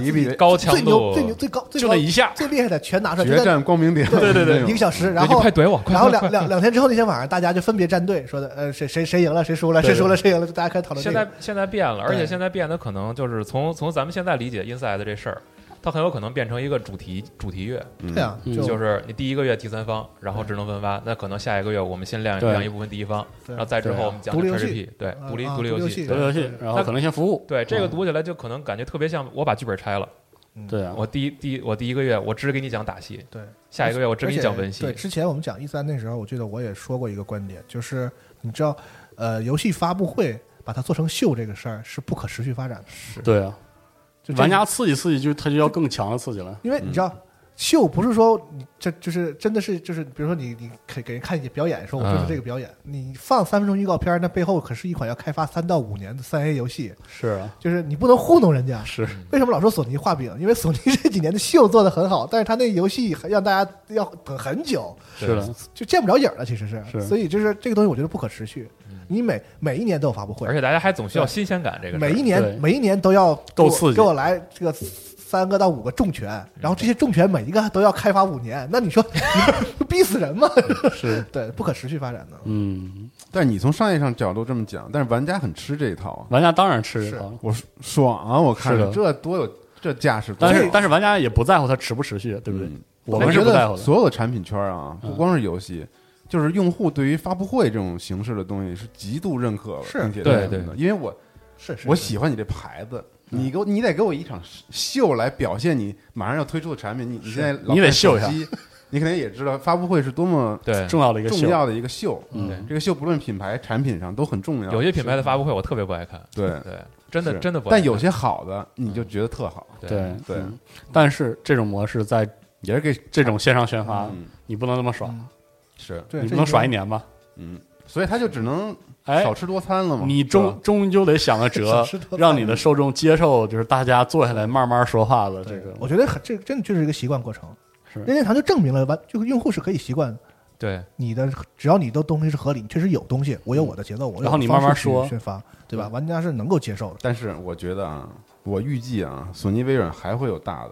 肯定会大当然有了当然了，嗯，我不妨这么看，等到十二月份，两个游戏机都卖了的时候，啊你回来复盘之前，从今天开始所有的发布会的节奏和内容，你把它攥一块儿再来看一才知道下。他们要干嘛，谁做的更啊好？他们到底有没有有效的传达？可能那个时候我们判断更更是的就是，更完整吧。对对，嗯，而且还有可能是索尼会延续传统的宣发模式，啊，一季一季的重拳那么是宣啊，对，我觉得那样符合他也好，们现在的策略。那样也好。嗯对啊，那样也是非常非常看着非常爽有，差异是好。对，反正索尼这两年的 E 三的发布会，嗯我都觉得还是比较不错的。嗯，是啊，那很顶啊，从发布会来讲，那可这两年这两家厂商的发布会，我真觉得越来越进步。索尼那家发呃，索尼有一年发布会我不喜欢，嗯，就是换换场地把人来回调来调去。哦是吗？啊你们不喜欢，那那我可是我可是在场地里走的那个人，只狼那年，对，呃，不是。对马岛，对马岛对马岛现现在小教堂里边看的 T R O 哦 U，然后对对？那那一年我确实觉得有点，那教堂里我们是站着的，是啊，哦，想起来了，想起来。了他给你搭搭那个搭建主题嘛，对，啊，那年是 Phil Spencer 那特棒、特紧凑那次。啊，嗯，就微软很紧凑，然后索尼有场景，嗯，那年，嗯，哎呀，线上持续发布这个事儿，我们再看，再看啊因为时间太长了，现在才是第一个。对，对，然后现在还是厂商找辙的那个阶段，包括这个这一周不是还有一个新闻吗？就是关于这个 Summer Game Fest 啊，这个线上，然后也会持续很久，大家也可以看看很多的这个嗯。中小型厂商会选择站在哪边对。给大家带来什么。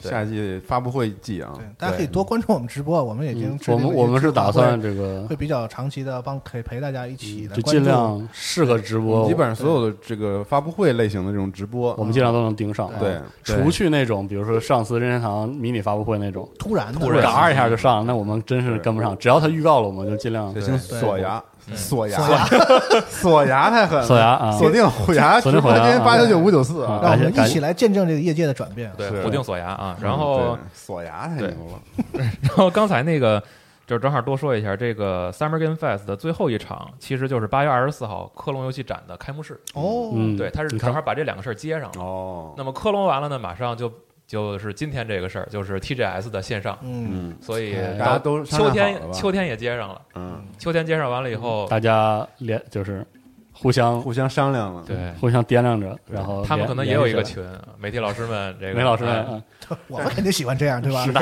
那是。有事儿干还不用出差。但 确实是我操，这展会必须得再商量好了，是。啊别撞车。要不然游戏厂商也拿这就是严重损失了，这个流量损失就很致命了，是对。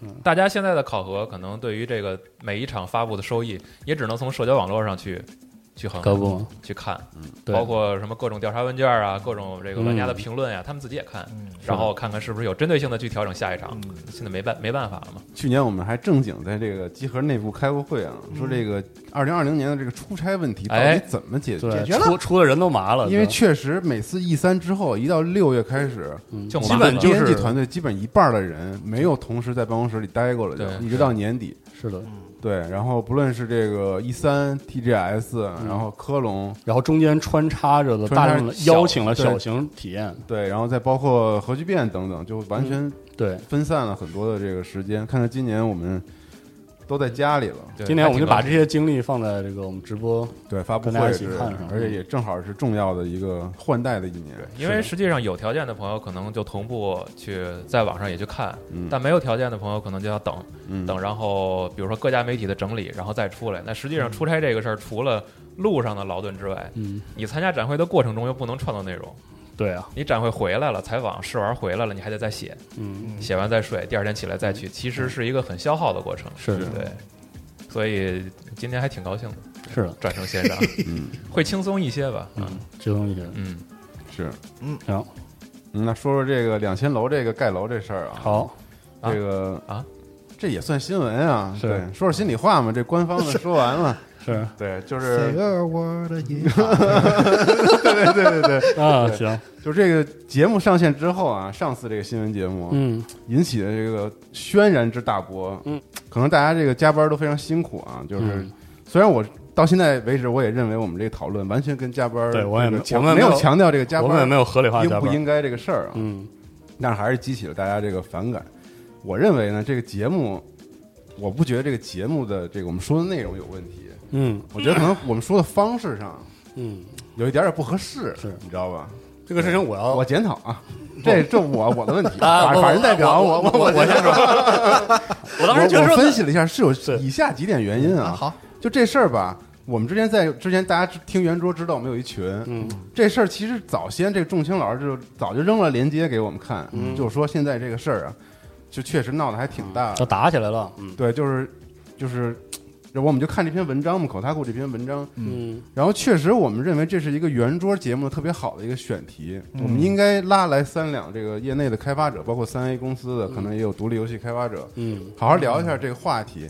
但是后来 我也去问了一些人，为什么这个事儿不好这么组织？嗯因为你想，人家是就职于这家公司的一个嗯，人也不好说，一个？雇员嘛，嗯就是他受制于一些公司的条款之类的，嗯，就是大家可能都觉得来我们这儿人都是畅所欲言的，但其实不是这样的。当然了，就这种敏感话题，不是说谁坐在这个桌子上都可以，嗯，就是可能说的那么的明白。所以我们后来就说，这个圆桌可能真的不太好，不太好弄。嗯但是这个事儿啊，因为顽皮狗这个泄露这个事儿，我们又想拿出来说一下，嗯，所以呢，就想是想稍微在新闻节目里提一下，嗯，嗯但确实没有经过这个反面观点的斟酌。嗯。然后另外就是可能我跟娜迪啊这个题目定的啊不好是吧？不？太好，嗯，不严肃，不太严肃。你说的其实很严肃，我觉得，是但是其实我是个严肃的态度啊。我们是有点儿是因为因为我们并不具备探讨各位吵的那个话题的能力，所以我们就没没有说那个。我们就没有说那个。对。我说我们想说的也不是那个。嗯，如果各位想讨论这个话题，这是好事儿，嗯。这是好的，这是必然要做的，对，这我也这是应该做的啊。嗯。呃，但是首先要说，集合不具备讨论这个事情的能力，正如集合不具备，事实上不具备讨论开发者和开发内容的能力一样。嗯，嗯，嗯，其实我觉得啊，就是虽然这个节目引起了很多这个负面讨论，包括针对于抨击我们自己自身的，嗯，说我们自私和说我们日子过得太好了，是吧？对，就说我们站在了这个资本家这一方啊等等。但其实我觉得节目已经录了，我们也不会删。但是我觉得这些讨论确实是有意义的。嗯，对，就山可还行，对，就是说嘛，就是大家不让我出来认错啥的嘛。有的嗯。有的人，对嗯，我不觉得我错了嗯，反而我觉得我们可能引发这样的讨论，让大家有个地方发发表自己的观点，我觉得也是一对啊，我觉得是很好的节目。嗯。是一个我确实回去又自己听了一遍，嗯。我觉得嗯，还是我跟大家点事儿啊。对 题目有点轻率了啊。都嗯。对，然后之前这个说到加班这个事儿啊，就是我们虽然没说加班，但是加班这个事儿那我们可以不是说我们完全没有体会。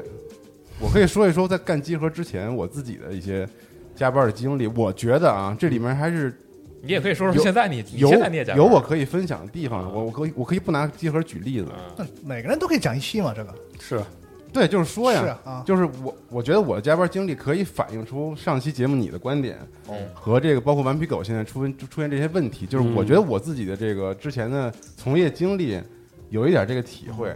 就之前我刚进入行业的时候，我一直是一名设计从业者嘛，嗯基本上。我刚进有两家公司，一家是 Kappa，一家是飞乐，我现在都可以直接说这些没关系嗯。我在 Kappa 的时候刚进去的时候，然后等于我的领导委派给我了一项任务，是让我做 Kappa 每一年面向于经销商的订货会的一个展厅的设计和布置。嗯。就我当时认为，我一个刚毕业的学生，让让我去做这个。没有特别设限的让我去发挥这个事情，嗯。我觉得这个当时是特别满足我对我个人职业期待的一个、嗯。一个事儿。你知道吗？能力上的认可啊，对，我觉得是他对我非常能力上的一个认可，因为我当时刚毕业，然后我们部门等于只有我一个人做这件事情，我去跟所有的供应商对接，然后包括跟这个公司里其他的部门去对接。那太好了。我刚毕业只能贴发票，但我就觉得这件事情特别好，我非常愿意去投入。我相信很多在留言区评论的人也有这样的经历，就是当你有特别大的，你就说你吧，你就说你吧，嗯你别别带别带我就说我吧，对，嗯就你会很开心。当时我甚至都这个，就我拉了我们的供应商啊，嗯这个这家供应商现在也成为我们核聚变的供应商。哦其实我们之前这个算是一个友谊合作关系，是从那个可能零几年的时候，我刚进哦 Kappa 的时候就建立起来的个人关系其实是对对对，就非常互相信任的一个一个关系。就当时我是拉着他们，就是甲方拉着乙方去我的家里头嗯，整宿熬夜，然后去整这个东西，创作设计那个展厅布局什么的。嗯我说你参考一下质量效应什么叭叭这些。所以你看，乙方不一定乐意。对对，不一定乐意，我也觉得。但是但是不得不说，就是我们在那儿培养出了良好的关系。我们在后来反思的时候，就是也确实没有过这样甲乙双方的这种，就是我们当时都是很年轻的，我们啊在做一件没有太过设限的一件事情。嗯，对，但是有自己的空间和和这个表达的这个余地吧。嗯，所以当时这个加班，我觉得是非常开心的。就是身体上付出了辛苦，但是其实你内心有一种很充实，有得到了呃实现自我实现的那样一种对这种幸福感，对吧？但是这是一个短期的项目，它不会持续很长时间。是的，但顽皮狗像类似他们这种项目，持续三年到五年，是极大这里面就会出现一些，就是那篇文章里也提到了，不断反复推翻，然后甚至我在我工努力工作一个月之后，才知道我的东西是都是白费白做了。对，啊这个我后来在另外一家公司飞乐体验过，嗯，就是因为那家公司在一开始让安踏收购的时候啊，嗯，就是一直在找自己的这个品牌的定位和方向。啊，因为在中国的一家大型服装公司收购一个国外品牌的时候，这个公司的定位是不能够完全跟国外一样的，因为你不符合中国这个大众市场的这个嗯。消费的这个理念吧。对，所以就要找到一种这个品牌在中国特别合适的一个方式。所以这这个期间就是公司给你设定了一个时间范围，你要在这个时间范围里，在初创的这种小团队里面快速的找到一个嗯。大家都认可的、绝对能有收益的一个方向，所以你会经过无数次的是整理、推翻，然后无数次的这种无数次的加班，嗯在你完善每一个即将被推翻的那个策划的时候，嗯到最后你就基本上就受不了了。嗯就我很理解，就是那些人，就是不是说这个工作没有热情，嗯这个工作也是在创作，是也是一个创新的一个过程。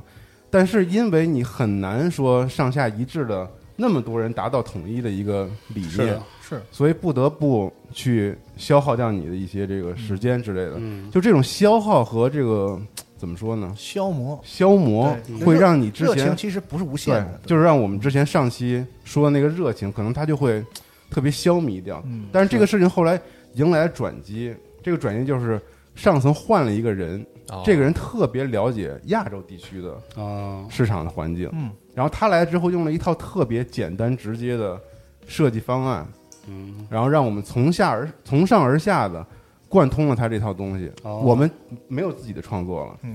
他来了之后告诉我你这么这么做，啊这个品牌现在在中国卖的特别的好。哦，啊也是安踏集团现在特别厉害的一个分支的一个东西，都是因为这个啊人他当时来带来这这一套东西。但是这个时候对于我来说，又有什么样一个矛盾的心理？嗯。就是你没有创作。大哥来了之后，我干了不到一年我就走了。走了，嗯。因为那个激情他不需要了。啊，啊是。嗯。就是这个商业化的东西太成功，导致他不需要在这里面创意机构再进行其他更新的创作。他，不需要你那个不可控因为和那个生意的火花成长太稳定了。是。我每天只需要设计一个胸前的字体，他告诉你你要用 Helvetica 那个字体设计多少字号码间距的字，嗯你就设计就是了。设计完了之后，我也很很好的完成我的工作，感觉没领导有没有什么设计在里头已经。对领导也非常满意，但是它是符合商业环境的，啊然后这个事儿可能也没有加班了，但是我觉得这个时候就就看个人到底是想要什么样的一个工作环境，所以我觉得这个事儿特别难以一概而论。嗯。就是我自己的这两个经历，完全体现了不同的工作环境和工作职能，包括这个公司所处在的节点上的一个呃一个不同的反应。所以我觉得，其实我们上期虽然我们不是开发者，但我们聊到了这个顽皮狗的这个事情，其实其实还是想针对顽皮狗的这个事情再聊的。我们可能没有想到所有人的这些观点和态度等等好，但对不是说我们要代表资本家去打压各位我我我明确一个事儿，政治书上会提这个事情。对于人来说，创造价值、劳作、劳动是一个人很本能的事情。就是我们会因为我们会是喜欢人的本性是喜欢劳动的，是喜欢创造价值，是喜欢实践的。然后，如果不存在剥削过程的话，我们会因为劳动感到快乐，嗯，是吧？所以呢，是其实我们态度很简单，我们上期说的那些跟加班有关的事情，我们说的是人在为自己喜欢的事情劳动和付出的时候，是有一股狂热的精神的。我们尊重这个精神。当然了，九九六是剥削，而嗯剥削是不对的，强制加班更是不的对的，。对，啊，完是完全不对的。所以我在这里要说，很多的批评里，我并不接受说集合日子过得太好了，或者说集合是一个所谓的明星编辑加上默默无人小卒的这个结构。集合不是这样的，是我觉得集合也不不强制加班，也不鼓励强制加班，就是这样。嗯，你发现了吗？就今天我们说了这么多，其实对，就是原则上对上期的内容没有形成补充，我们就是的。我们还在说那个事儿。嗯，所以我因为现在这个这个这个这个情况啊，嗯。我觉得呃，我愿意再重复一下我的观点，因为这个这个上一期整个是我在输出观点嘛，这个嗯。客观上就是这样的事实，这个话题也是我说的，嗯。所以我的观点其实很简单，就两点：一，在任何领域行业想要取得 top 这个级别的成就和成绩，嗯，必然要有一定的付出，对，而这个付出里就是长时间的劳动，甚至都是比较轻微的。是，我也没说它是什么付出，我们说这个这个是肯定的，嗯。这是肯定的，就是你你要当世界冠军，你要做顽皮狗那样的游戏，是吧？你要成为就是这个世界上在这个领域里最牛逼的人的话，肯定是付出，而且这个其实可能都不见得是非要什么加不加班这个事儿，可能是比如说我们经常看到很多这个运动员在他的这个父母去世的时候，因为他在国外打比赛，没有在身边，可能是因为他忽略了家庭，可能导致他的家庭生活的不太和睦，可能因为他是这个疏于对自己这个孩子的这个教育等等这些，我觉得是更为重大的这个付出损失和损失。对，嗯相反他自己的那个付出，其实可能都还次要，就是这是一个客观事实，就是你要取得那个程度的成就，一定的这个牺牲是必然的。是啊，我没说这个是不是，这它是个客观事实。然后这是我的第一个观点，第二个观点是我们应该尊尊重所有人的价值选择。其实就这么简单两个事儿。嗯我们刚才四十二说说，我们确实没有资格去很具体谈，因为我们不是开发者，所以我确实没有具体的谈什么业内是现在现状什么什么样。我只是在说这样一个我觉得非常普世的观点，嗯就是我们应该尊尊重所有人的选择。就像刚才西蒙说的，他在两个不同的工作里做了不同的选择。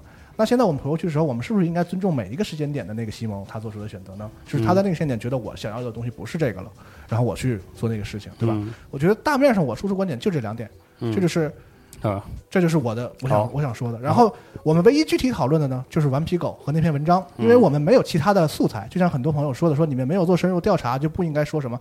对我们就是没有说整个行业，我说的就是这篇文章和顽皮狗这个事儿。甚至我们说的都不是顽客观存在那个顽皮狗，而是这篇文章里体现的那个顽皮狗。因为我本人的想要说的很具体的事儿都在这个文章里。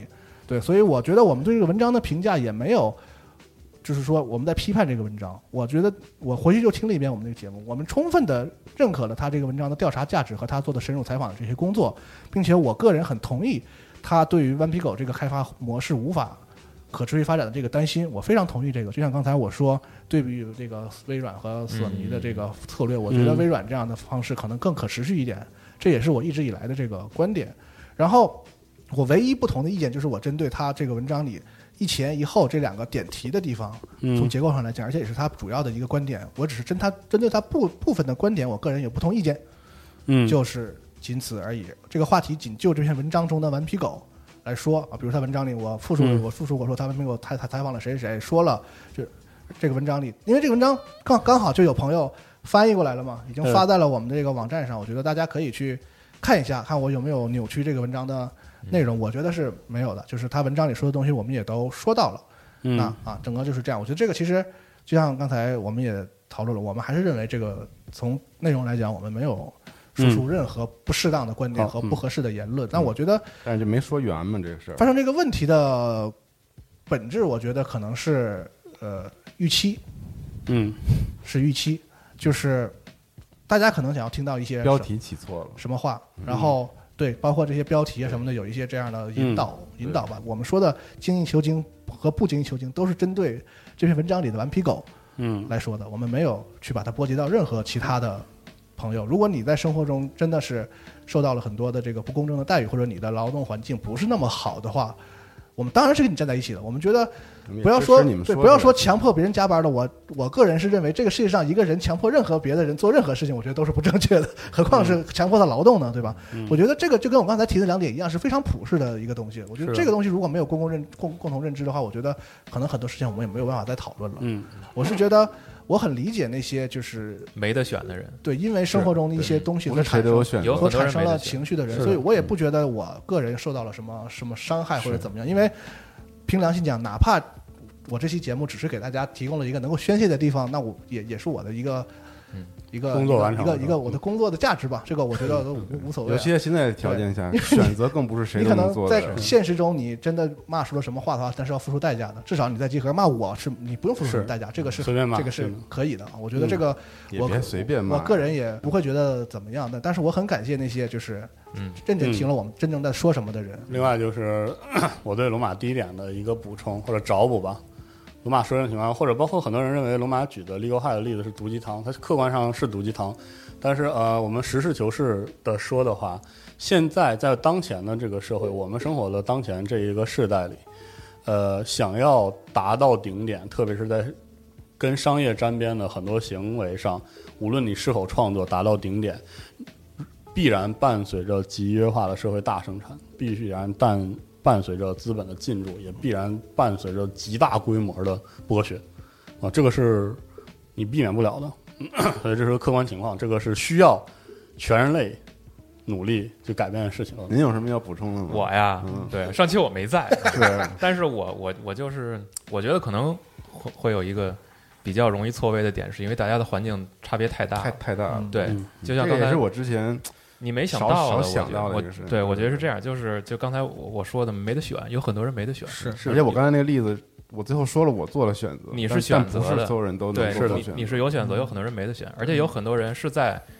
是在就像你说的反复推翻，再重新创作，再推翻，再创作的时候，他最后会怀疑自己，对，他做他会觉得自己不行了。嗯，他在自己觉得不行的时候，我还要做这件事儿，就那种，我觉得那种沮丧的感觉是可能嗯。在一时间会有很多的这种压抑要爆我在看评论的时候看到了，有很多人说在加班的时候听到这期节目会很愤怒，就是各位可能因为大家加班辛苦。的环境是不一样。的。可以理解。对，嗯各位加班辛苦。在那个时候，可能他的某一个点在继续的时候就被触碰到了，嗯所以就是对，可以理解，但是我们也恳请，我们拥有一个互相理解的环境。是的，因为嗯，各位知道，您可能加了几年班，然后您听到一期节目，给你的感觉是你好像不努力，不够努力。嗯不可能，我们不会，我们没有这个意思，因为我们因为我的体感是我在集合是加了很多班，然后高频次的认为我是富二代。对我我听到我我的反馈是很高频次认为我并不工作，所以体验是不好的。呃，建议各位永远都不要在任何语境下说一个人没有付出、没有努力，你这个很难说的，是吧？很难说的，你很难说他有没有我。我是，嗯啊 那我也您是啊那我也是吧，我也是吧。我才知道啊，我才知道。是对所以反过来说，也确实不能揣测别人没有付出、没有努力就不是嗯奋斗了。我们也真的没有，嗯真的没对啊嗯，就是我们理解大家的这个情绪，也请大家理解我们到底说什么，就这么简单啊。讨论讨论这件事是讨论不完的，就是对这这叫互相理解嘛，这期叫啥呀？互相理解，哎，这期叫啥？互相理解，真的。嗯，发布会也是，微软需要理解玩家的期待，玩家需要理解哦。新时代的这个是。发布的这个新的方式，对吧？行，嗯。嗯社会上互相理解是一个最珍贵的东西，我觉得。嗯，是。互相理解，谢谢大家。啊。嗯，行，那咱们就到这儿了啊，到这儿了，好啊，嗯，嗯，拜拜。拜拜。